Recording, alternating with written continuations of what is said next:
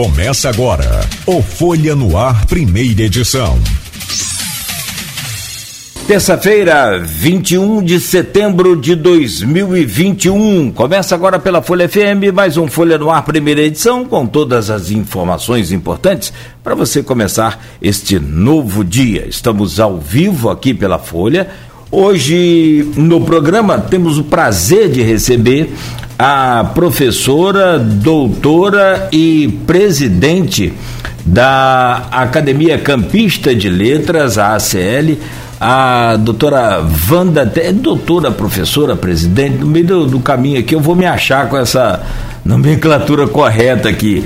Mas seja bem-vinda, doutora Wanda, seja bem-vinda, professora Wanda, e a presidente, sobretudo, da Academia Campista de Letras, que é o que vamos falar aqui hoje. Vamos falar sobre cultura, sobre arte, nesse momento tão complicado no Brasil. Wanda, bom dia. É um prazer recebê-la aqui no Folha Noir, primeira edição. É, bom dia também, meu bom dia, e dizer que é uma satisfação estar com você e agradecer o convite, né? É muito bom poder a gente falar alguma coisa em termos do que está acontecendo no momento, né? Eu digo que eu acho que nós estamos no momento respirando e transpirando cultura em campos, né? Dia 14 até dia 26 a gente tem tido atividade manhã, tarde, às vezes à noite e até os domingos. Então eu acho que nós estamos em um momento privilegiado aqui em Campos. Em termos de cultura, né? Estou falando em termos de cultura. Privilegiado em termos de cultura. Perfeito. Bom, mas de antemão, muito obrigado pela presença da senhora. Deixa eu trazer o bom dia também do Wellington Cordeiro, que também é professor, é, presidente da Associação de Imprensa é, Campista, da AIC, e nos honra também muito com sua presença. Wellington, seja bem-vindo, né? Obrigado aí por tudo e obrigado pela presença aqui no, no Folha Noir, primeira edição. Bom dia.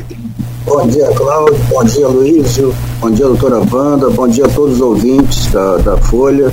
É uma satisfação enorme estar aqui mais uma vez nesse programa de tamanha importância para a comunicação aqui no, na região.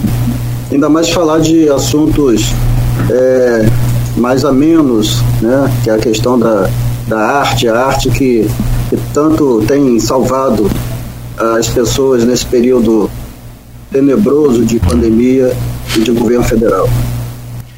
Pois é, Luiz, e como disse Wanda, estamos respirando cultura pelo menos essa semana no município de Campos, Luiz. Essa semana começou dia 14, né? É, uma terça-feira da. Tem uma semana exatamente, termina agora domingo, dia 26. Vou perguntar à professora Wanda e ao Wellington Senhora Wanda, o, o, que ela destacaria nessa, nessa uma semana de FDP e ao Wellington, o que, que FDP na reserva até domingo? Olha só, neste, acho que não é só um ponto, acho que nós temos pontos a serem destacados né, neste, neste período. Né? É, o envolvimento da sociedade civil, da, dos produtores de cultura, nós temos mais um tempo, além da curadoria da, da SIC da CL, da, da Associação de Imprensa Campista da Academia de Letras, em torno de 20 instituições estão participando desse movimento o tempo todo e, e também o apoio que a, que a gente podemos dizer de verdade, a prefeitura está dando, a, é, a Fundação Cultural, o jornalista Oswaldo Limos tem estado assim, constantemente atuando junto com a gente. E eu acho que assim, claro que houveram reuniões, discussões, assuntos a serem né, equacionados, mas que de forma geral agora o, a, o IFE, com o apoio também da tecnologia, que a gente recebe todos os não só nós estamos participando, mas qualquer pessoa pode acessar aqueles links e assistir né, eventos que às vezes nem, nem, Por exemplo, eu tive a oportunidade de alguns que eu não, não estava, eu estava trabalhando não pude assistir na hora, mas como está disponibilizado lá no YouTube, eu assisti posteriormente. E todos estão podendo ter esse acesso. Eu acho que isso foi assim. Eu acho que foi um ganho enorme em termos de dizer, o que faltou naquela coisa da presença, do que é muito bom a gente estar, né, a gente estar juntos, né?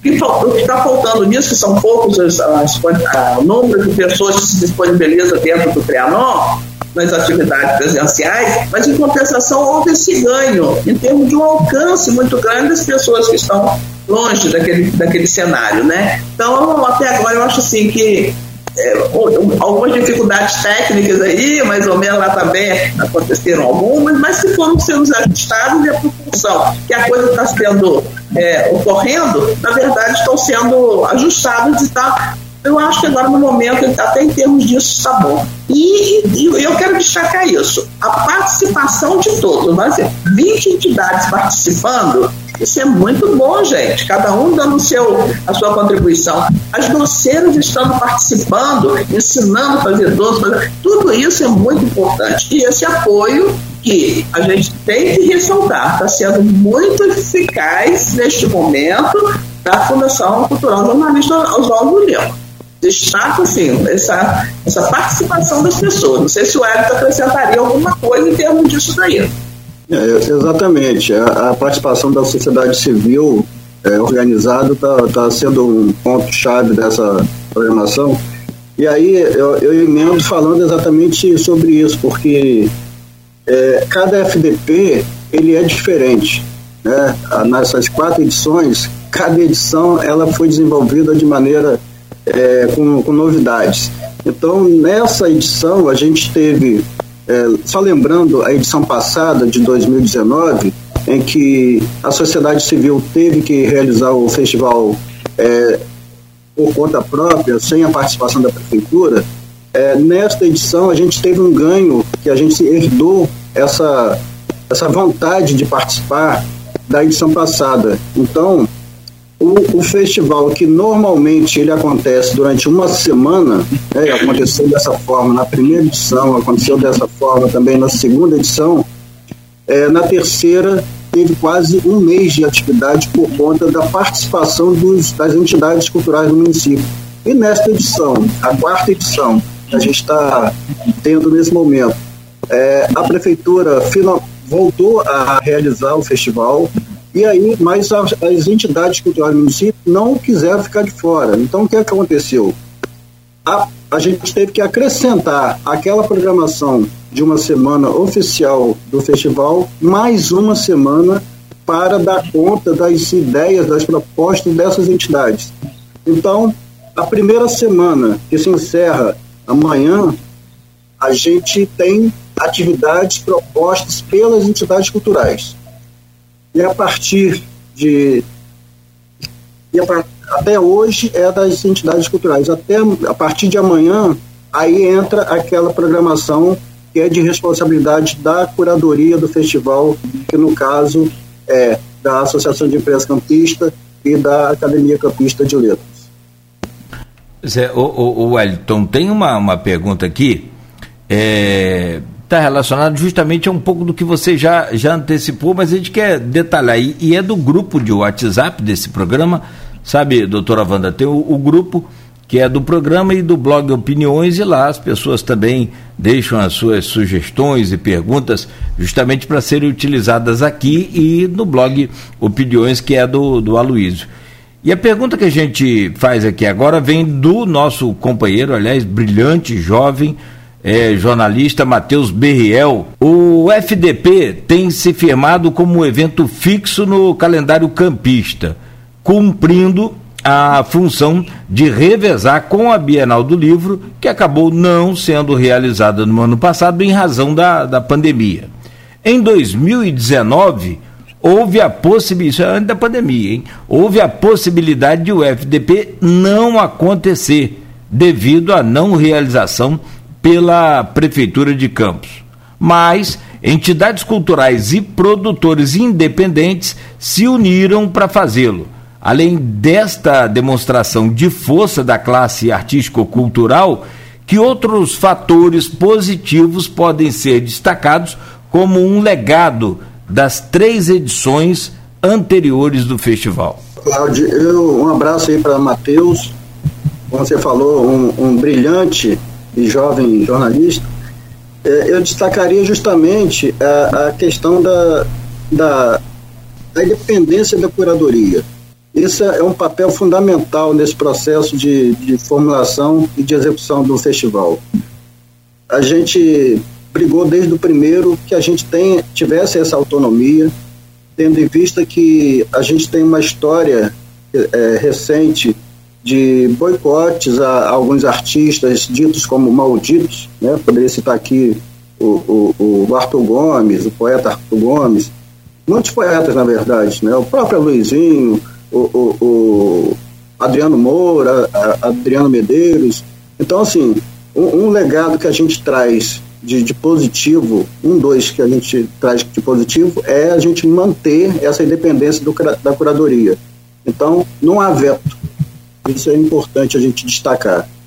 E quanto à participação da, no, do, a partir do, do, da terceira edição, o que aconteceu foi o seguinte: no, na, na terceira edição, quer dizer, na segunda edição, a gente já teve algumas dificuldades porque a cidade de Campos já vinha atravessando uma crise financeira terrível.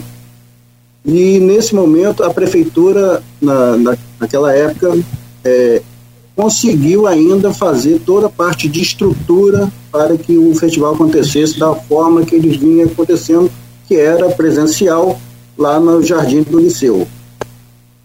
Porém, já em 2017, já houve essa dificuldade financeira em que impediu, por exemplo, pagamentos de prolabore para alguns artistas.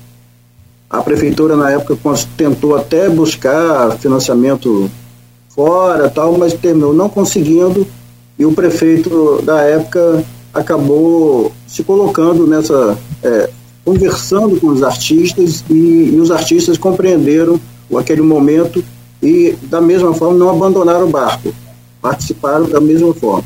Já em 2019, na terceira edição, aí sim a coisa ficou pior e aí a prefeitura não conseguiu realizar nem a estrutura para que o festival acontecesse. E foi nesse momento que as entidades culturais do município é, se uniram e não deixaram a gente, que a gente perdesse essa continuidade do festival, que a gente acredita que se perder isso, é, assim, a gente corre um grande risco de, de esvaziamento da, da, proposta que é o festival, que é justamente é, aglutinar os, os campistas em torno das tradições que a gente tem, que é a literatura, e o doce.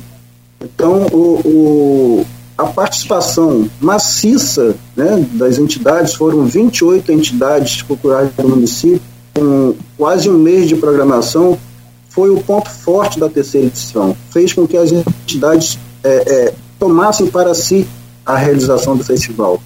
E aí, nessa terceira edição, foi, nessa quarta edição, foi o que eu já disse, e essas entidades não abandonaram o barco mesmo na realização da prefeitura. Então a gente tem duas semanas de programação, a primeira das entidades e a segunda semana, que começa na quarta-feira, com as atividades propostas pela curadoria.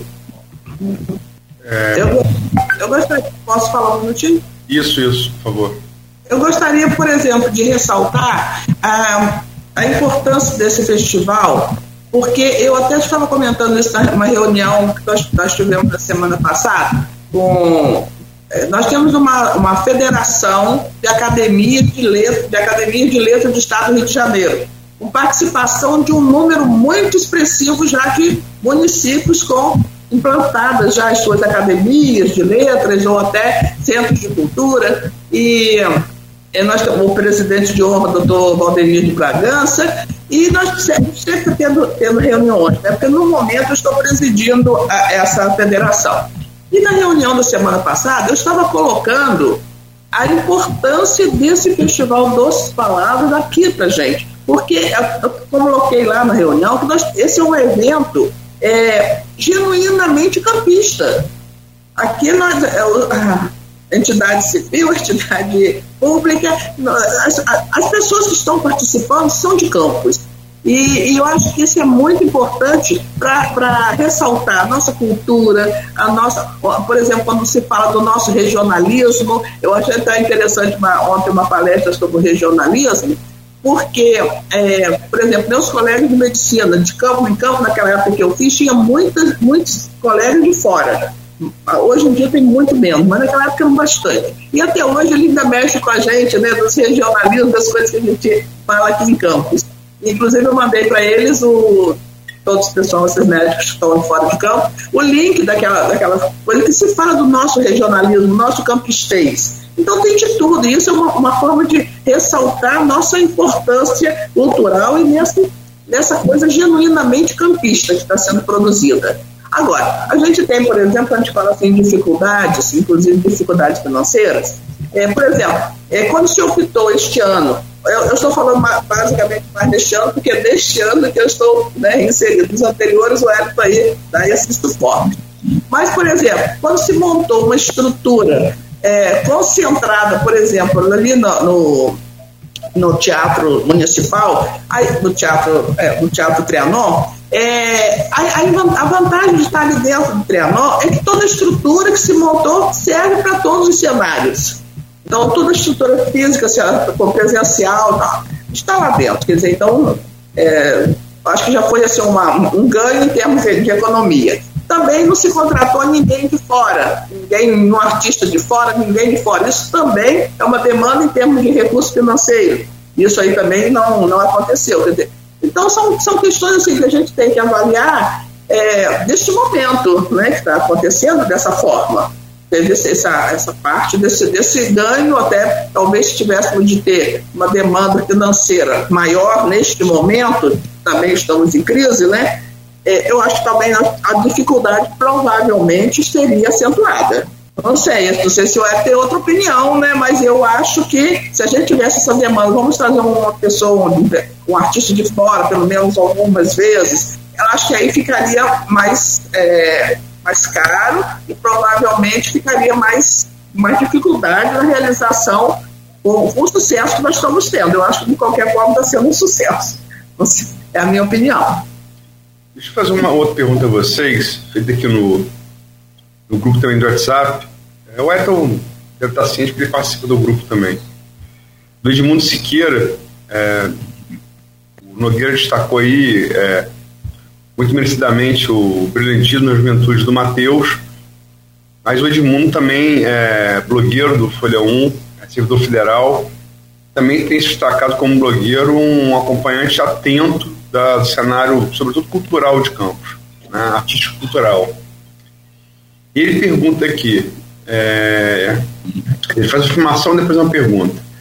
O FDP é um festival orgânico criado e pensado por campistas e para os campistas que reafirma nosso vasto patrimônio material e imaterial.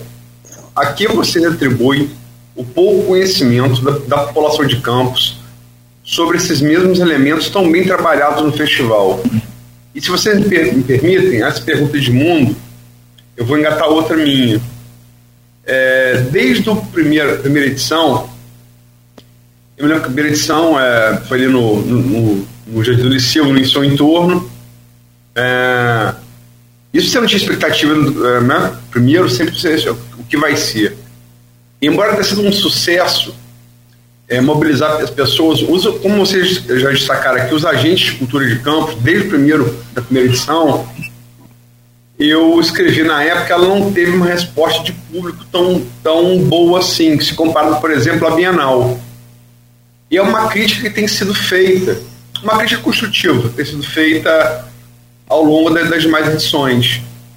É, e aí, engatando, engatando com a pergunta de mundo, o que vocês acham que deveria, deveria ser feito para tentar popularizar a, o FDP sem tirar, logicamente, que a, a, o brilho cultural dele? Então, Luiz, é, isso é um, é um fator que nos incomoda desde a primeira edição, sim. A gente, um abraço para Edmundo, e, e destacar que eh, a gente está mencionando dois profissionais de, de qualidade e, e, dizer que os dois são mediadores do, de mesas aqui no, no FDP desse, nessa edição. Bom, a gente tem vários fatores que acabam é, ocasionam esse, essa questão. Primeiro de tudo que eu acho é a questão do, do, do sentimento de pertencimento que há no campista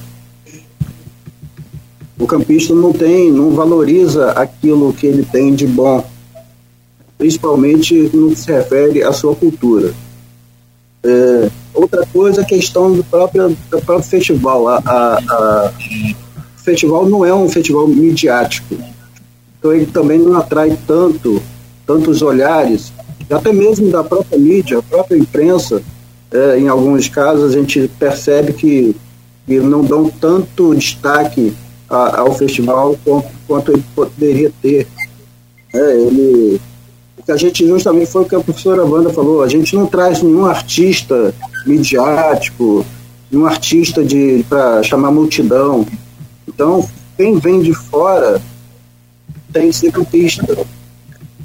Então, como a gente já trouxe o Aloysio Machado, sambista do Império Serrano, que nasceu em Campos, é, trouxemos a Zezé Mota, e mesmo assim, pessoas, artistas midiáticos e que também não trouxeram aquele, não, ah, não tiveram a expectativa que a gente tinha de público que eu acho que também tem a ver com essa questão do não pertencimento, assim, das pessoas não valorizarem exatamente o, que é nosso. Outra coisa é uma, é uma, uma dificuldade crônica que a gente tem, é, que não é da, da gestão atual, eu digo que é da, de todas as gestões de, da prefeitura, que é a divulgação.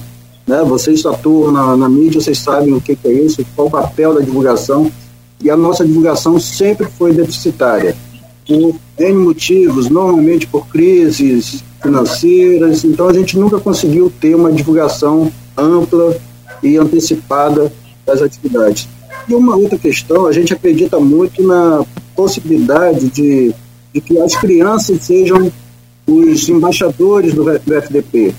Então, desde a primeira edição, a gente vem discutindo com o poder público a necessidade da Secretaria de Educação do município é, ter um trabalho específico para levar as crianças para as atividades da FDP. Muitas atividades são feitas para as crianças, pensando na, na, no infanto juvenil. Então, uma coisa que algumas edições aconteceram de maneira incipiente, mas nunca de maneira satisfatória. Então, a gente sempre brigou por essa questão, a participação da, da Secretaria de Educação, a participação de escolas particulares, no incentivo na verdade, o que eu acho que falta também na, na, na própria parte da educação é que o professor faça o seu papel de incentivar o aluno. Porque o FDP, uma das alcunhas dele é justamente incentivar a leitura. Né? talvez em caráter menor do que a Bienal. A Bienal, sim, é um, é um evento próprio para trabalhar o incentivo à leitura, mas o FDP também tem esse papel de incentivar a leitura. A gente tem vários lançamentos de livros de campistas, a gente tem várias mesas falando sobre literatura campista. Então seria uma boa oportunidade desses alunos das escolas particulares e públicas é, estarem participando desses eventos e, e levarem isso para a sua comunidade, levar isso para a sua família. Isso, infelizmente, não ocorre. Um outro detalhe que a gente também briga para que talvez na próxima edição a gente consiga é descentralizar as atividades do FDP. Não descentralizar como foi feita de 2019, que aconteceram em entidades culturais.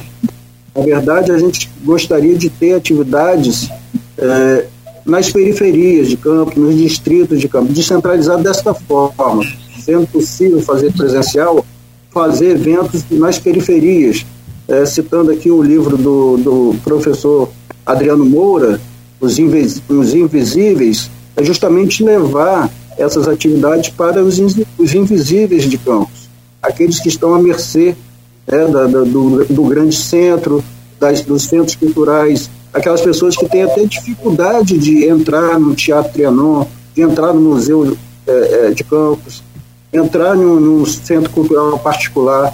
Então, uma saída que eu acho que a gente vai buscar, talvez na próxima edição, é essa questão da descentralização. Nesta quarta edição, a gente já teve uma, um insight é, dessa, dessa ação que foi é, organizada pela historiadora Silvia Paz, que foi o lançamento de um projeto chamado Leitura Sabor Cultural.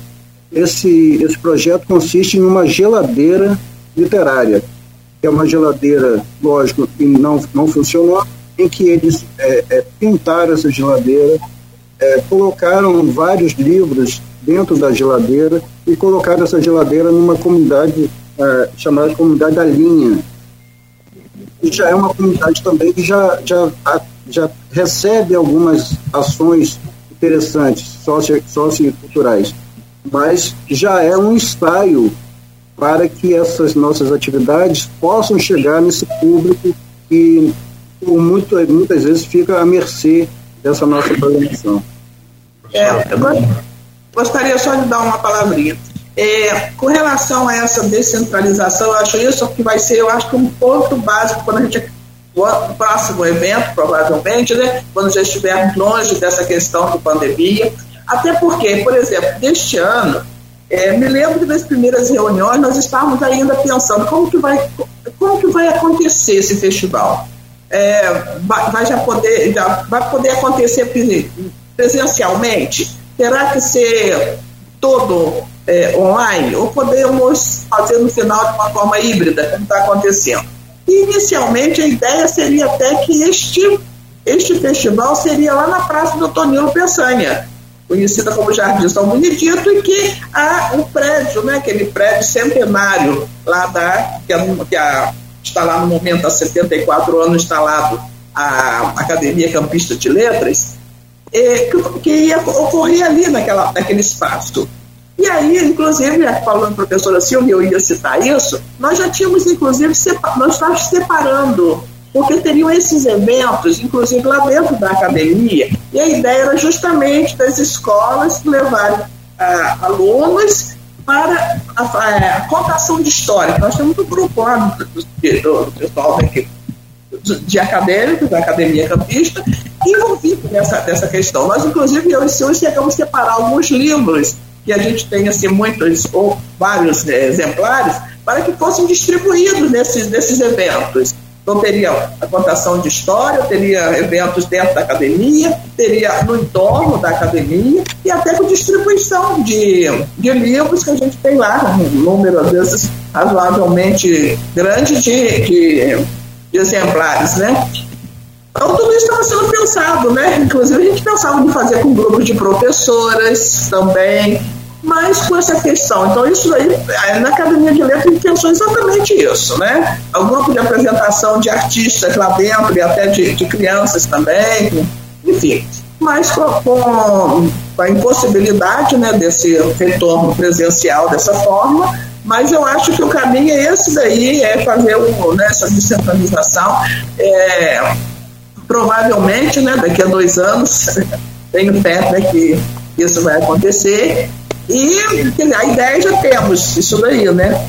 Inclusive com distribuição de livros, que a gente, tudo aquilo que a gente tiver exemplares é, em número suficiente, a gente também vai disponibilizar isso para as pessoas, até como uma forma de incentivar né, a leitura e tudo mais. Olha, tem também aqui o nosso streaming no Face e, e, vários comentários, vários, vários, vários, vários. Tem aqui o pessoal que está acompanhando a gente, São da Barra, a Sandra Martins, tem a Kátia Macabu, estamos aqui para ouvir o, com, e o compartilhamento de nossa grande programação desse quarto FDP. Tem também aqui a Talita Batista acompanhando a programação do FDP que já virou tradição na, na cidade. É, Marcelo Sampaio, bom dia Cláudia, Luiz, Wellington e Wanda. Sempre digo que o FDP é mais importante para a arte e cultura de Campos do que a Bienal do Livro. E esta importância maior tem absolutamente tudo a ver com a independência da curadoria em relação ao poder público. É, outro comentário aqui também da Jocélia Ramos Barroso. A todos nós que fazemos parte da Fundação Cultural Jornalista Oswaldo Lima, através da sua presidente. Peraí que vai pulando aqui, desculpa. Professora auxiliadora Freitas, nos sentimos lisonjeados do reconhecimento e valorização de todos os participantes do FDP. E por aí vai. Ah, o Maurício Batista, que é nosso ouvinte aqui, número um, está sempre acompanhando a gente desde o primeiro programa, ele disse aqui, Cristóvão Buarque, que disse aqui né, no, no Folha no Ar, é, disse que preferiram abrir os bares a escolas. Não é diferente da nossa cultura brasileira, em especial campos. E o Carlos Augusto Souto de Alencar postou agora também a cultura de Campos demonstra sua força através do Festival Doces Palavras. Mais uma vez, cumprimento às entidades que realizam esse evento. No programa de hoje, estamos recebendo aqui a Wanda Terezinha, presidente da Academia Campista de Letras, e também o Wellington Cordeiro, presidente da Associação de Imprensa Campista. E nesse bloco, continuamos falando de, de arte, de cultura, é, e o destaque agora, né, a arte e cultura também para o, o, governo, nesse período do governo Vladimir, que está começando ainda, podemos dizer assim, né, tem menos de um ano.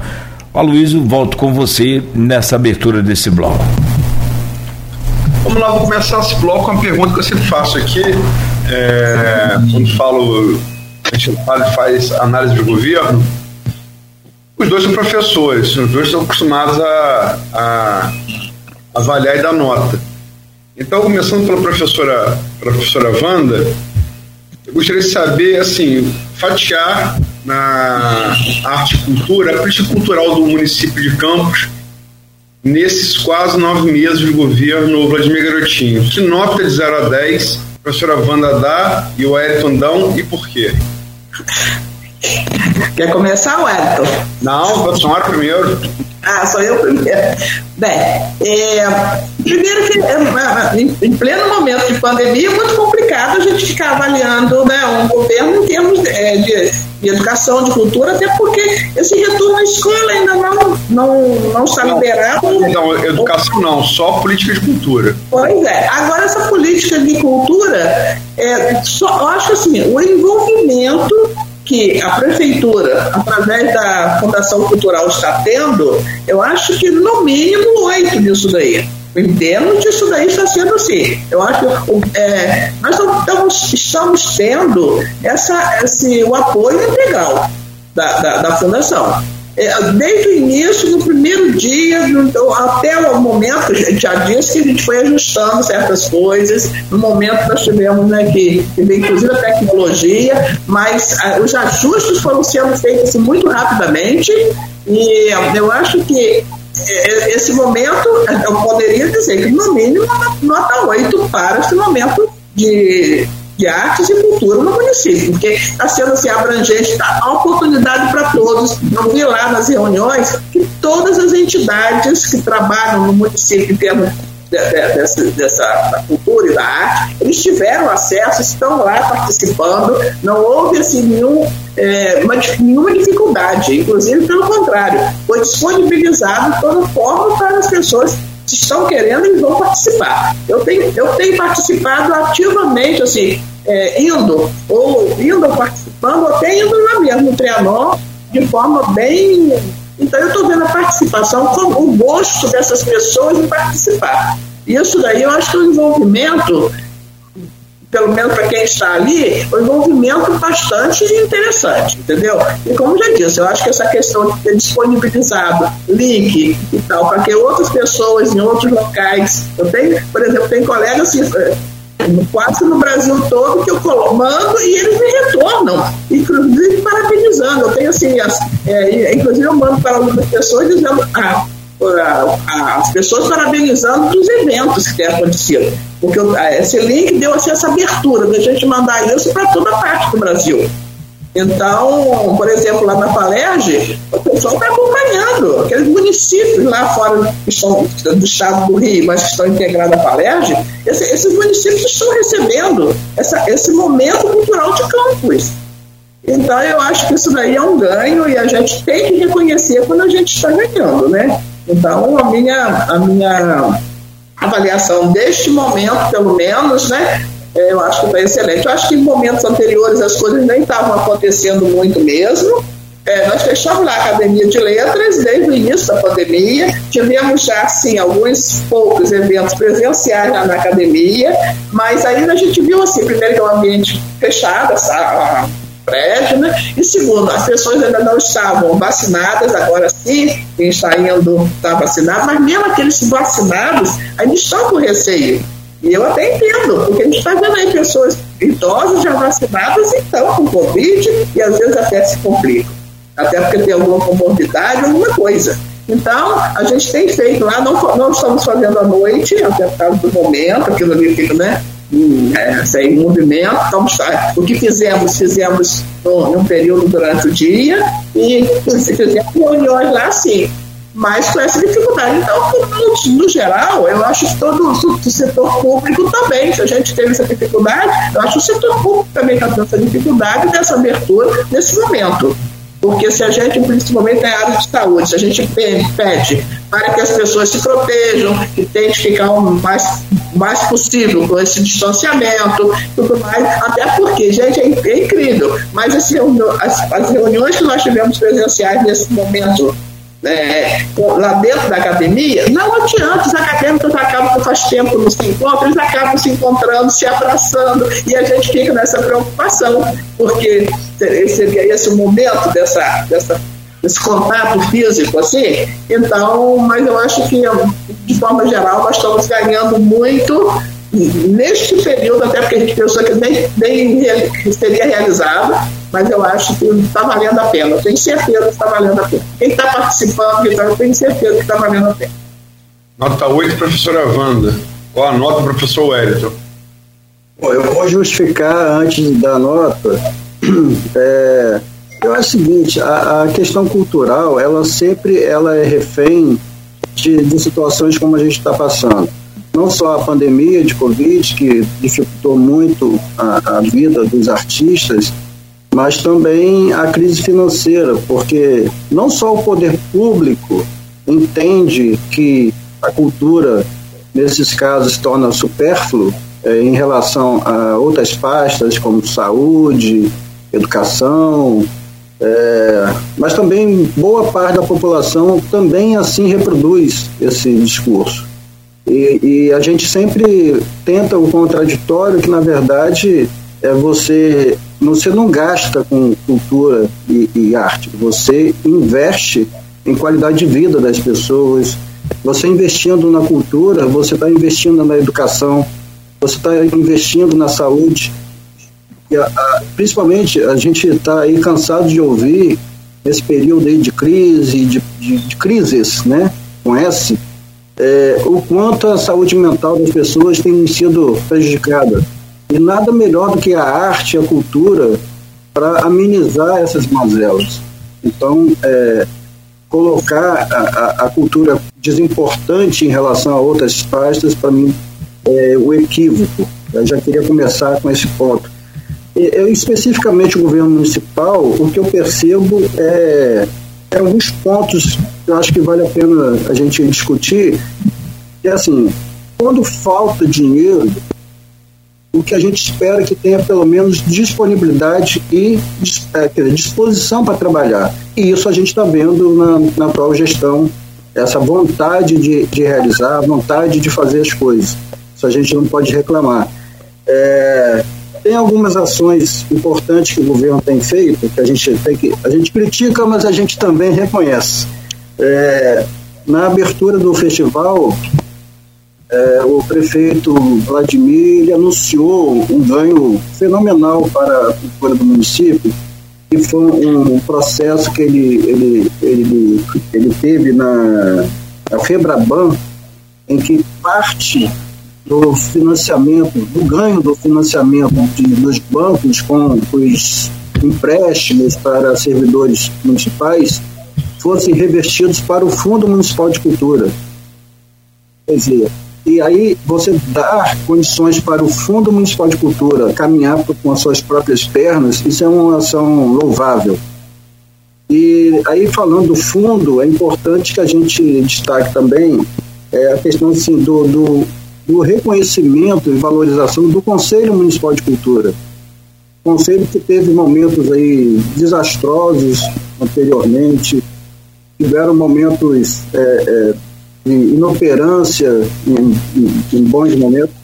É, nas duas últimas gestões, o, o Conselho tomou uma proporção importante no município, com decisões, com vetos importantes. Então, uma coisa que eu destacaria é, como, não crítica, mas como sugestão, talvez, é que o poder público municipal é, tenha mais diálogo com a sociedade. E é um diálogo, é, que eu diria assim, um diálogo anterior. Não adianta você tomar uma decisão e depois partir para o diálogo. Diálogo é uma forma de você construir junto. Como posso citar aqui é, dois casos né, que incomodam a sociedade campista. E, exatamente, a ocupação do, do, do Palácio da Cultura. Pouco se fala, pouco se, se, diz o que, que vai acontecer. Foi apresentado recentemente um, um projeto de ocupação junto com a Secretaria de Educação. Quer dizer, mas quando chega, já chega o discurso, já chega a, a proposta pronta. Como foi o caso do, do da Praça é, Alberto Sampaio, né, a gestão da praça. Como, que anuncia coisa e nem o Conselho Municipal de Cultura sabia? Então, quer dizer, o que eu sugeriria ao poder público é que o diálogo fosse feito para construção, não para, imposição.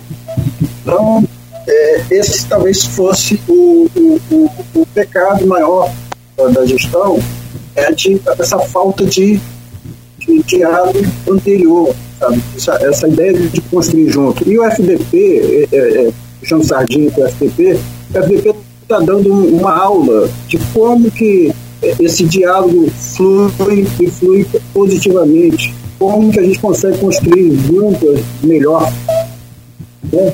somando ideias, somando vontades, desejos, sonhos. Então, eu acho que é, essa, o diálogo é primordial nesse sentido. E outra coisa é a questão dos editais. É, para o FDP foram feitos editais, não é mais aquela história de chamar os amigos do, do poder, não é mais aquela história de excluir os inimigos do poder. Então você faz edital público para chamamento de, de, de apresentações artísticas, é, e que isso também é, aconteça nas outras atividades do, do, do poder público. É, que não aconteça mais o que já aconteceu no passado, de você escolher a sua vontade. Todo projeto, toda contratação seja feita através de, de edital. Então, diante disso, eu vou, por, por valorizar muito a questão do diálogo e da construção coletiva, eu não vou ser tão é, dar essa nota que a professora deu, vou baixar um pouquinho e vou dar 7. Perfeito, a professora deu 8 e. Mas, mas 7 também não está ruim, não, porque está aprovado, né? Passa dos do 6.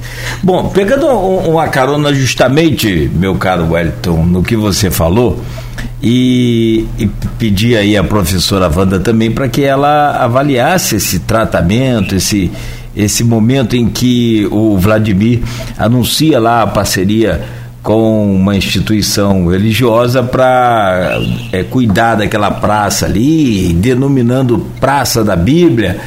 Enfim, é, como é que a senhora viu esse tratamento à questão da arte, da cultura, principalmente envolvendo o nome do Capi, que é um expoente aí no assunto né, foi e marcou a história quanto a isso. E eu vou acrescentar uma outra pergunta depois da análise da senhora, é, que, que é bem, talvez é, possa ser distante por um, um lado, que, mas por outro é, é, bem próximo, que é a questão da, do carnaval de Campos. E eu tenho muita preocupação com as coisas aqui na cidade, muitas das vezes a gente criou essa mania de royalty, dependência, né? Não, tudo vai na prefeitura, tudo pede. Talvez nem, nem tanto pela gente, mas talvez por, por alguns gestores passados que também, né, sempre trabalhavam desta forma, facilitando esses apoios, né, entre aspas. E a minha preocupação é, apesar de que o festival já deu, né, de, demonstrou aí de que tem capacidade para se é, é, é, ser autossuficiente para viver independente da prefeitura.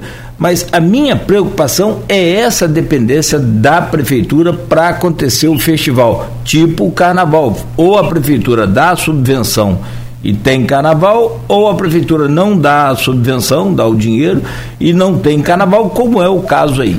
Então, professora, primeiro me fala sobre a visão da senhora nesse tratamento específico que o, o prefeito deu a essa questão do, do, Alberto Sampaio e da praça do, do, do anfiteatro Capi. Olha só, é, realmente isso aí é um capítulo que a gente não. Acho, acho que pelo menos alguém que tem um pouquinho de de conhecimento, de apego a essas questões culturais, claro que não ficou satisfeito com isso. Afinal de contas, o Brasil é um país laico e eu acho que como isso daí eu acho que privilegiar uma determinada entidade religiosa ou alguma coisa, eu acho que isso não está certo, principalmente quando se pensa em sei lá o nome do. Gente, eu conheci Capi a vida inteira, e com todo o trabalho dele, é uma pessoa, uma referência. E eu acho que isso tem que ser respeitado.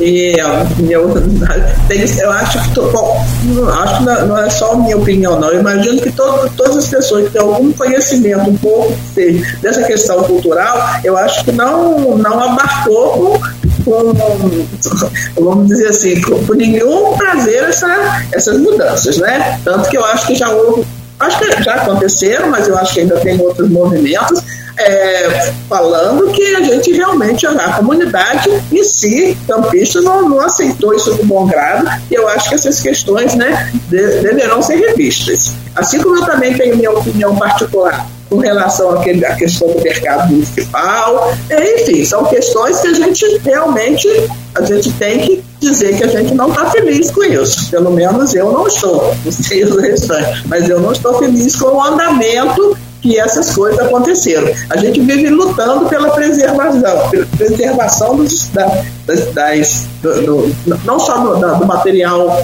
móvel, imóvel, cultura, seja do que for, nós estamos lutando por isso. A gente vê, por exemplo, o prédio lá da Academia de Letras, está centenário, a academia está lá há 74, a academia tem 82, mas está há 74 anos lá, e se tenta preservar daquela mesma forma. Agora mesmo para ter uma pintura, a gente diz, não tem que ser exatamente com esta cor que está aí, que é original. Não podemos modificar, porque a gente tem que manter essa identidade da instituição. O prédio lá da Sociedade Fluminense de Medicina e Cirurgia, a gente fica lá, pegando o pessoal da, da, da Fundação Benedito Pereira Nunes, a gente fala, não, tem que manter a estrutura do jeito que está. Enfim, eu passo por campos e vejo prédios que a gente vê esse estado lastimável e que eu fico muito triste, às vezes até fotografo, a gente chega em casa torno olhar aquilo e falei, meu Deus, como que pode? Então eu acho que isso aí nós temos de, como é, entidade civil, mas como pessoa. Acho que, inclusive, como pessoa, nós temos de também nos mostrarmos que a gente não está satisfeito com, essa situação, porque é, a omissão ou até mesmo a gente não se manifestar, eu acho que é uma forma de gente estar tá concordando com aquilo que está acontecendo e que a gente não está feliz de ver. Até porque eu imagino que daqui a pouco eu quero que as pessoas, os jovens, né, no futuro, tenham oportunidade de de, de participar dessas coisas. Então, a minha opinião é exatamente essa. A nota que dei anteriormente em relação à semana da, as duas semanas né, do, do evento, que está realmente muito bom, mas nós temos essas ressalvas. E isso eu vou me manifestar sempre como pessoa, como cidadã campista, essas ressalvas. E essa questão, só para a gente concluir uh, dessa, desse pensamento da senhora, essa questão uh, não é que seja só uh, dependência da prefeitura, mas a prefeitura tem que estar sempre participando, pode estar sempre participando, mas ela não tem que ser, ou na minha opinião, não deve ser o, o elemento principal, a figura principal para que o evento aconteça. Vocês pensam assim, conforme eu fiz aqui um paralelo ao carnaval? É, eu posso responder isso, Cláudio. É, na verdade, essa dependência da, da prefeitura, ela tem um sentido.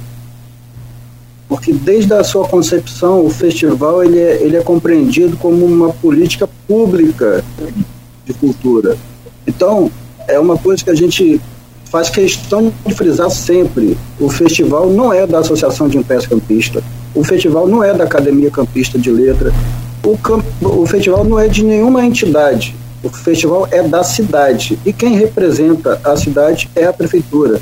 Então, a gente sempre fez questão de que a realização fosse da prefeitura. Por quê? Justamente porque responsabilidade da prefeitura executar projetos é, é, é, de política pública mesmo, não é um evento qualquer, é, uma, é, uma, é um projeto que é uma, uma política pública, tanto que entrou para o calendário é, municipal. E outra coisa, Cláudio, é, o festival ele, ele tem essa, esse caráter. É, é um festival muito mais barato de se realizar do que a própria Bienal. A Bienal traz grandes nomes, tem a sua importância. A gente, nunca, a gente não quer colocar aqui o festival contra a Bienal, de forma alguma. O festival, na verdade, ele soma a Bienal. Mas o festival é um festival barato de se realizar. E a, essa questão da dependência do, financeira, é, isso a gente encara a cada, a cada dois anos a realização do festival. Tendo dinheiro a prefeitura com disposição de fazer, a gente faz junto. No dia que a prefeitura disser, como disse em 2019, que ah, não tenho dinheiro, não vou fazer, aí nós, sociedade civil organizada, vamos pegar e vamos fazer. Esse é um compromisso que a gente tem com a população de Campos, de, independente da, da política, é que qualquer gestão do poder público municipal que dê as costas ao Festival Doces Palavras, a sociedade civil organizada vai pegar, pegar para si e vai executar o projeto. Isso a qualquer tempo. Tem algumas, é, algumas participações aqui no streaming. Eu gostaria de ler, acho que o Nogueira vai encerrar o bloco depois. É, que agora travou aqui, perdão é, Cátia Macabu, é, né, diretora teatral, professora do IFE e é, tá, trabalha lá na equipe auxiliadora é, no, na Fundação Cultural Jornalista Oswaldo Lima. Só uma retificação, uma fala do caro Hélio Cordeiro. O Palácio da Cultura, desde, desde 2019, vem sendo discutido no Concultura. Em, em 2021, foram definidas, discutidas to, todas as questões pertinentes ao compartilhamento Palácio da Cultura com ciência e tecnologia, com o protagonismo da cultura. Posicionamento tanto da Fundação Cultural Jornalista do Lima, na pessoa de Osciladora Freitas, quanto no debate do Com Cultura. Marcelo Sampaio também fala que, no caso da Praça da Bíblia, nem a Fundação Cultural é, Jornalista do Lima foi formada. Só queria lembrar que, é, falamos aqui, foi a pergunta do Nogueira sobre Capi, e fazendo. É, Capi está tá na programação, inclusive essa mesa que eu fui formado agora no intervalo que é presencial, que eu vou participar lá no, no Trianon com é, Adriana Medeiros, poeta, professora, mediação do Cine Trindade, jornalista, poeta, como eu, é, sobre Capi. Né, e, e ressaltar que é, foi ali no final de junho, foi anunciado isso, é, anunciado essa intenção de ter, até inicialmente de é, pegar o, o do, do Alberto Sampaio, né, em todo aquele espaço, transformar em Praça da Bíblia integra, e, e, entregar a administração a uma, a uma instituição de evangélicos, e após ele a forte reação da, da classe artística, que foi canalizado inclusive pela Folha da Manhã, o prefeito voltou atrás, né? Eu acho que é um ponto positivo, né? Você voltar atrás quando você toma uma atitude que não foi feliz, eu acho que é. E também, é, só para anotar, foi uma prova de força, de demonstração de força política da classe cultural de Campos, o que é importante também. Só para é, citar esses pontos. Perfeito, perfeito, Luiz, perfeito.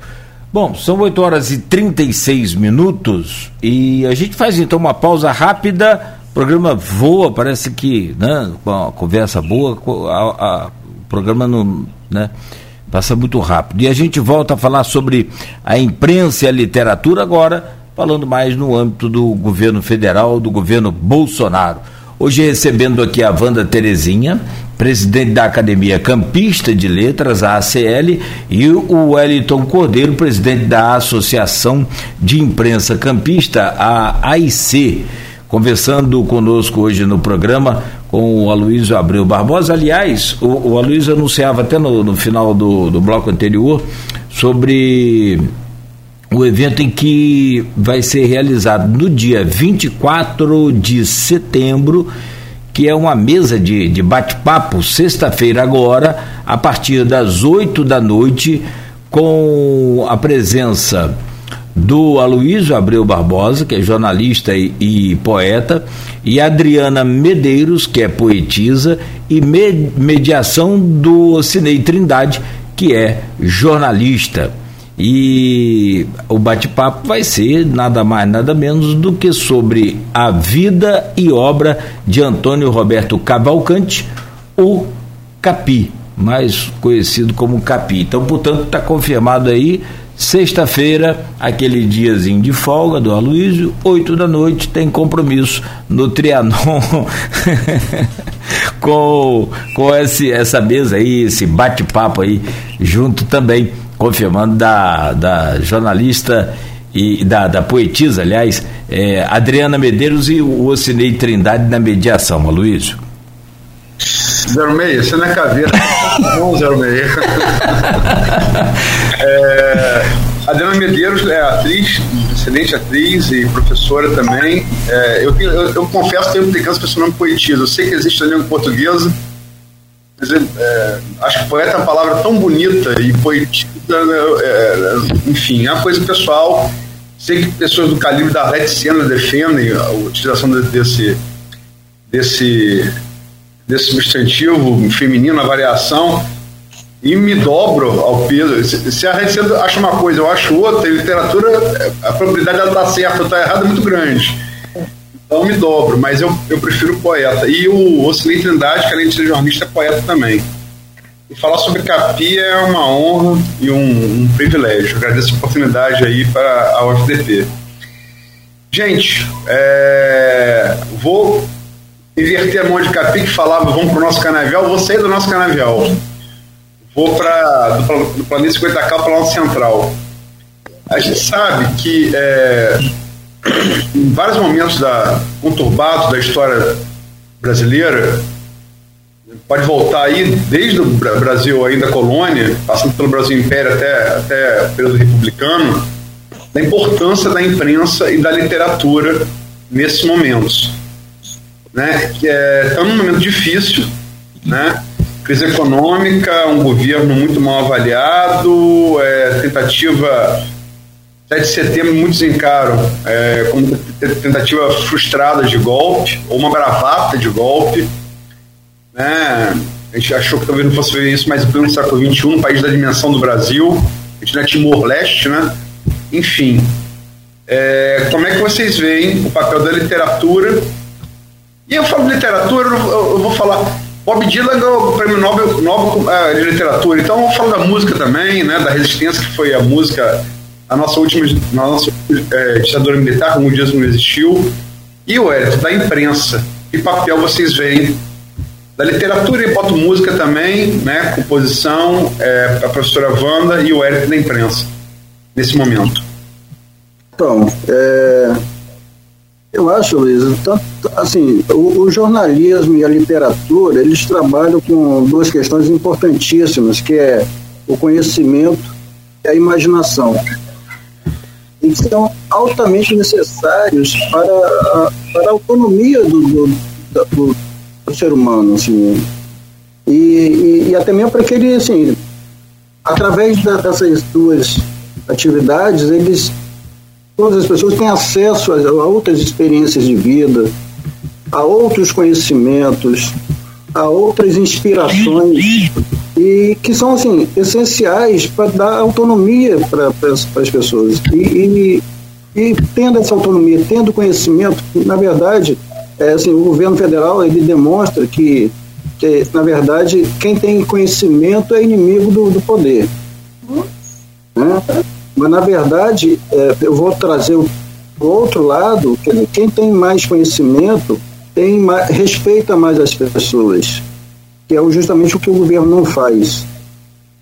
Então, isso é democracia. E o, o governo federal já provou a todo mundo que ele é contrário à democracia, né? seja através da sua alta produção de, de fake news, que na verdade, é anterior ao, ao atual governo, mas que no governo do, eu não gosto nem de falar o nome dele, mas do, do atual presidente, é, que disseminou com mais vontade, mais força ainda, e que recentemente é, a gente tem a prova cabal né, dessas suas intenções maléficas, que é justamente a tentativa que ele é, é, fez uma tentativa de, de, de, eliminar as possibilidades de combate a fake news com um projeto de lei, é. foi rejeitado e agora logo em seguida ele é, tenta emplacar uma outra um outro projeto de lei tentando fazer a mesma coisa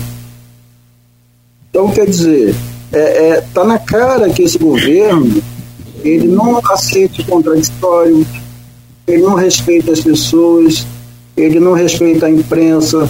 A, a imprensa nunca foi tão maltratada por um governo como o atual. Né? Os dados aí da, da Federação Nacional de Jornalismo, a FENAG, está aí para provar isso. A, a, a, quantidade de ataques aos jornalistas durante esse período desse governo superou até mesmo o período da ditadura militar. E tal, Talvez o que ele tenha de diferente da, da, da época da ditadura é que ele é um falastrão. Ele utiliza da sua falácia para aglutinar mais seguidores para o seu lado. Então, assim, é com grande preocupação, mas assim, uma preocupação enorme, que eu falo em, meu nome, cidadão brasileiro, em nome do, da Associação de Empresas Campistas, a enorme preocupação que a gente tem com os rumos que o país está tomando. Porque por mais que uh, as pessoas venham acordar para essa, essa passagem é, nebulosa desse atual governo e que ele venha a sair do governo, infelizmente, ele pode sair do governo, mas ele vai deixar uma herança maldita para o Brasil, por tudo que ele construiu e por tudo que ele destruiu em relação à democracia brasileira. Professora Wanda? É, eu considero que as, palavras de Wellington realmente a gente tá, tem que endossar isso daí, né? É, eu ia, minha pergunta é o seguinte: será que nós estamos, podemos avaliar em termos de cultura de ciência este governo né, federal, eu acredito que isso aí é, uma, é, um, é todo um processo de desconstrução do que a gente né, que tínhamos até agora, a não ser que felizmente o que está acontecendo. Há uma reação das, das, das classes, né? A gente vê assim, grandes eh, nomes né, de, de música, de artes, se posicionando, né? Pelo menos estão falando. Só que tem pouca divulgação na mídia, por exemplo, até porque também há essa repressão da imprensa. E aí, no, quando coloca, tem, logo vem alguma coisa de repressão. Eu estava pensando justamente nessa questão, eu acho que nem na ditadura nós tivemos, ou pelo menos é uma repressão tão grande a, a todas essas. A, aliás, a não ser a classe artística realmente, que né, muitos tiveram mesmo que sair dentro do Brasil, e nós estamos é, tomando conhecimento assim, que, por exemplo, grandes números de cientistas brasileiros não podendo desenvolver aqui no Brasil, eles estão saindo. Nós estamos perdendo a, a ciência, a, a data do, do, do, pessoal que trabalha produzindo né, é, a, questão da ciência. Né? Eles estão indo embora porque não encontram espaço aqui no Brasil. E, e isso vai acontecer, não, não, não só na parte científica, mas acaba também acontecendo na, em outras questões, na, na arte, na, na, cultura, na educação, isso vai acabar acontecendo de forma geral. Estou vendo, assim, por exemplo, na área de saúde, os nomes mais relevantes de, de pesquisas no Brasil não estão tendo espaço e até estão saindo mesmo, né? E a questão, eu acho que as pessoas, a questão da tecnologia tem essas vantagens, para mim essa questão do WhatsApp, de muita abrangência, assim, onde as pessoas até porque ninguém quer mais pegar um livro para ler, porque tem alguma coisa resumida no WhatsApp que alguém mandou. E aí fica reproduzindo aquilo e, inclusive, mandando como se aquilo fosse a única verdade possível. E isso de uma forma é, é, disseminada e abrangente para qualquer tipo de, de, de, população. Então, assim como chega para a gente, por exemplo, acaba chegando para qualquer pessoa, que eu digo assim, que às vezes não tem assim, um, embasamento ainda de leituras anteriores e acaba aceitando aquele pequeno texto de WhatsApp mentiroso, cheio de fake news, uma única verdade possível. E aí essa intolerância que ninguém aceita quando se fala de alguma coisa, não é porque é, a taxação é essa, é porque você é comunista. Já ouvi isso, às vezes da classe. Ah, porque você faz isso, porque você é comunista, por isso que você defende isso. Enfim, é, então essas coisas né, que eu acho que nós estamos tendo um momento de é, está sendo tudo arrasado em termos né, científico, cultural, educacional, enfim, não, não vou poder dizer que está bem, não vou de jeito nenhum. A minha opinião é que estamos péssimos momentos, péssimos momentos. E, e, pegando esse gancho aí, então, tanto na fala da senhora quanto da, do Wellington também, sobre essa questão de, de fake news, tem uma pergunta aqui no grupo da Silvana Venâncio, e ela, a diz aqui, ela diz que o seguinte: vocês, a pergunta para os dois aí, por favor. Vocês acreditam que teve um retrocesso no âmbito literário no governo do Jair Bolsonaro? E no jornalismo, com tantas fake news e ataque de diversas formas do próprio presidente e seus apoiadores, não é um tipo de ditadura? Pode começar senhora, por favor.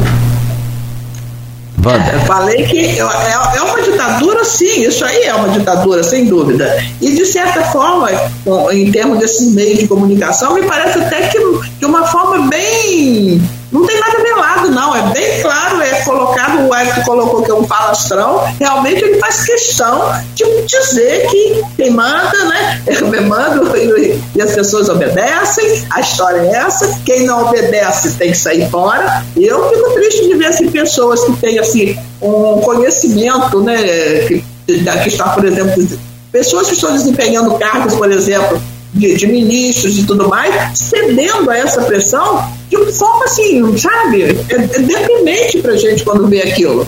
É história de é, ele manda e eu obedeço. Que história é essa que deu o conhecimento da pessoa? Onde ele fica? Foi lá pro governo fazer o quê? Só para dizer amém? Eu acho que isso daí não, não engrandece país nenhum, não engrandece, não engrandece nós, por exemplo, não temos é, a satisfação de olhar essas pessoas como representante né, de defesa da, de nós, por exemplo, da, da, da fora do, dessas entidades lá da esfera governamental federal. É, eu acho que, que realmente nós estamos em, em, em todos os setores, estamos realmente é, quase que obrigados a ficar de boca calada. Bem, o Hélio poderia acrescentar aí também. Não, eu concordo com a professora Wanda que isso não é outra coisa a não ser ditadura. Eu, eu, não, eu não quero aqui dar sugestão de forma alguma, mas só falta ao governo federal fazer uma grande fogueira para queimar livros em Brasília. Sim, sim. É, sabe? Pode se esperar qualquer coisa desse, desse governo. E, em relação à questão literária, assim, livros, é realmente o seguinte, a, a, a crise financeira né, dos últimos tempos, logicamente que afetou o mercado editorial. É, mas, por outro lado, se a internet traz, abre espaço para tanta, tanta coisa ruim, né, especialmente a questão dos fake news, e, e nos fake news eu, eu quero chamar a atenção de uma coisa que eu sempre gosto de falar, que é o seguinte, pesquisa, existe pesquisa, não é, não é uma opinião minha, existe pesquisa que prova que mais de 60% das pessoas que recebem uma fake news e que propaga sabe que é uma fake news. Então ela faz isso intencionalmente. Então assim, não tem não tem ninguém bobo nesse processo, infelizmente. E em relação à internet, é, o que eu queria dizer é que para o, o, o processo de, de, produção literária, também há esse campo é, aberto e, e, e, e eficiente. talvez não, eu não tenho dados oficiais para dizer, mas eu acho que nunca houve tanta possibilidade de, de, de publicação de e-books, que são livros eletrônicos. Então, pela facilidade que, você, que a gente tem de, sem a necessidade de impressão, que tem um custo alto, de você ter o seu livro e, e, e facilitando até mesmo a questão da, da divulgação dessa obra. Eu chamo a atenção que na, no domingo, às 17 horas, a gente vai ter um, um lançamento de três e-books no, no, na programação do Festival Doce Palavras. Eu e mais dois jornalistas daqui de Campos estaremos lançando, relançando um, um e-book e lançando dois novos e-books. Então, o e-book veio para ficar, assim como várias possibilidades que a gente teve nesse período de isolamento, para difundir cada vez mais a cultura. Mas entrou uma, entrou uma, uma bimbinha aqui, acho que eu vou botar no dela de capi.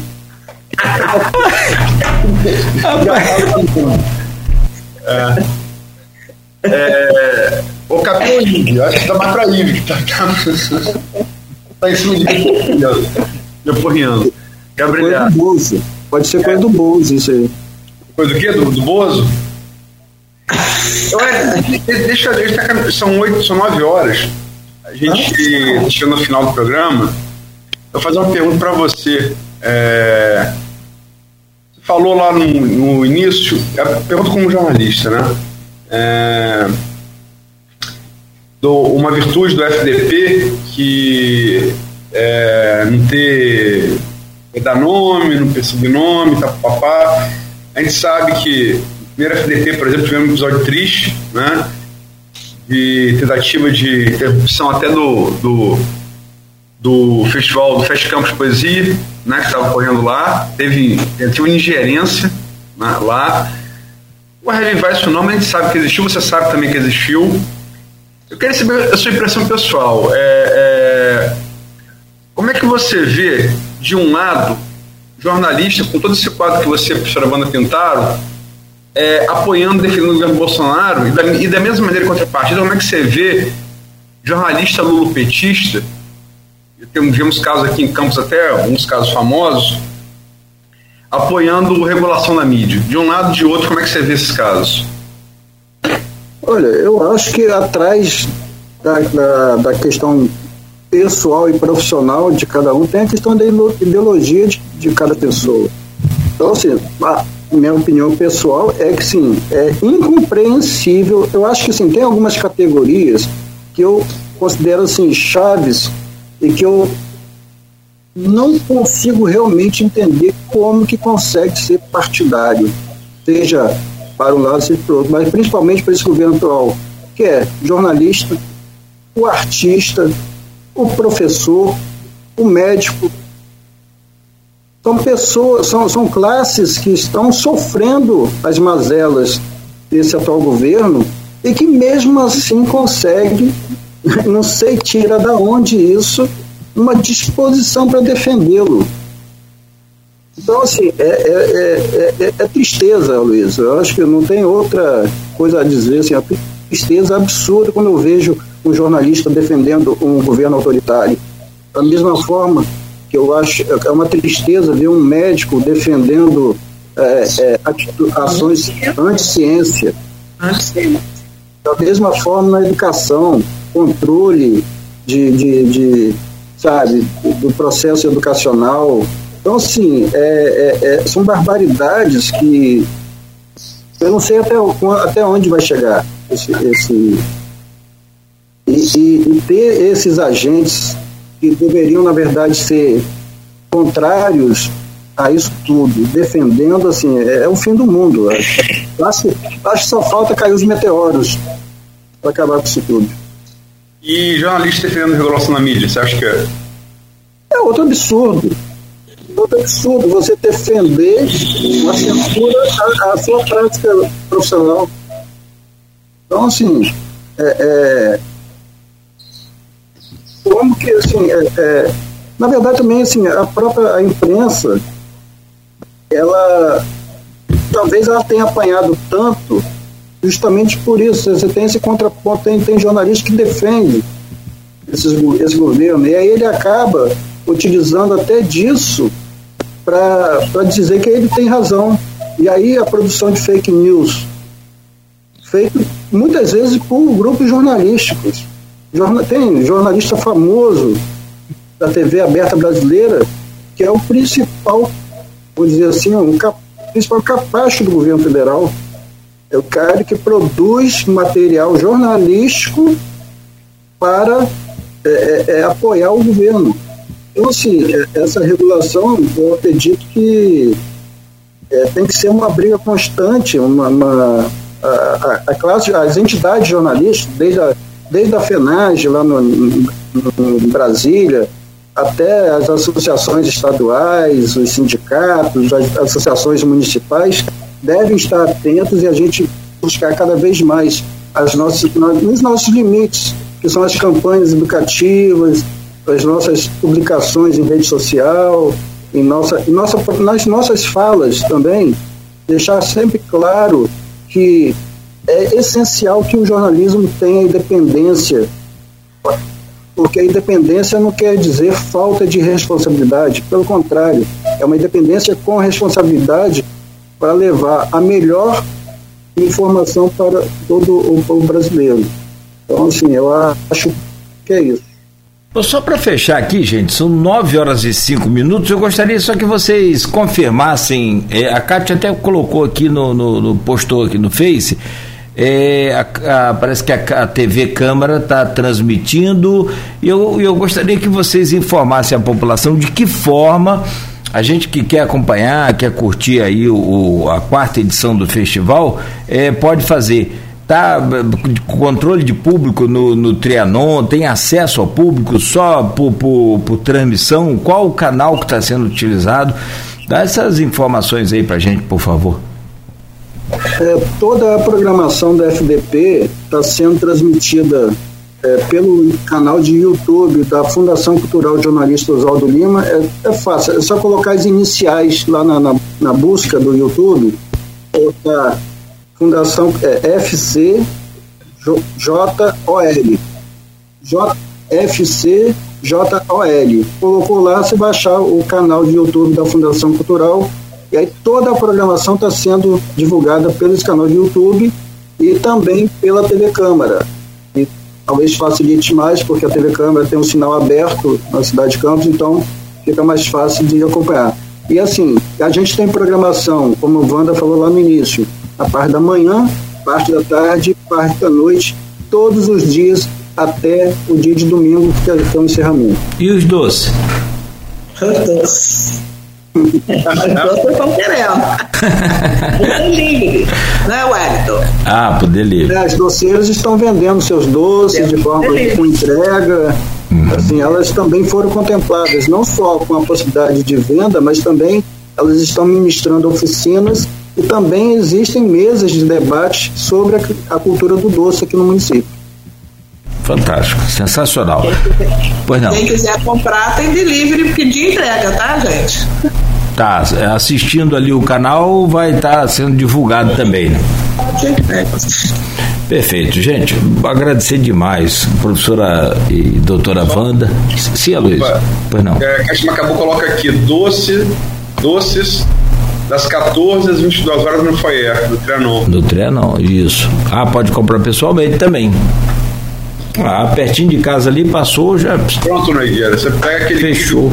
Aquele que bonito de tal, hum. pode comprar um doce para sobremesa. Fechou. Não tem melhor. Tá bom, então. Agradecer a vocês, ao pessoal que participou aqui também com a gente, mas, sobretudo, a, a professora Wanda Terezinha né? Muito obrigado pela participação, encantado aí em poder conhecê-la. Depois, então, desses posicionamentos aí tão lúcidos, claros né? e, e importantes para esses tempos né? tão, tão complicados de hoje. Fiquei muito feliz. E ao Wellington reafirmar aqui a admiração e o carinho que a gente tem por ele também. Muito obrigado, Wanda. Muito obrigado ao Wellington Cordeiro. É, como falei inicialmente, nós é que agradecemos né, o convite, essa participação, de conhecê-lo também, né? É, eu acho que foi um momento muito bom e esperamos que a gente tenha contribuído de alguma forma, né? Um pouquinho que seja, mas dentro da, do que a gente, né? A gente faz isso com carinho, a gente se dedica para fazer e, enfim, eu acho que a gente esperamos que continue pelo menos o festival até agora tem sido muito bem sucedido, esperamos que até o dia 26 continue com esse nível, com essa qualidade e cada vez mais pessoas acessando e assistindo, né? Mas no mais, muitíssimo obrigada a todas as pessoas que estão nos ouvindo, a vocês que estão aí também, né? É, nos nos interrogando, de certa forma nos questionando, mas isso é uma forma, acho que, de experiência, de troca, de conhecimento. Eu acho que na vida ninguém possui um determinado conhecimento e é definitivo, a gente está sempre adquirindo, né? Quando a gente transmite alguma coisa, mas a gente está ganhando muito mais quando a gente está transmitindo. Foi um prazer e, mais uma vez, muito obrigada a todos. Wellington.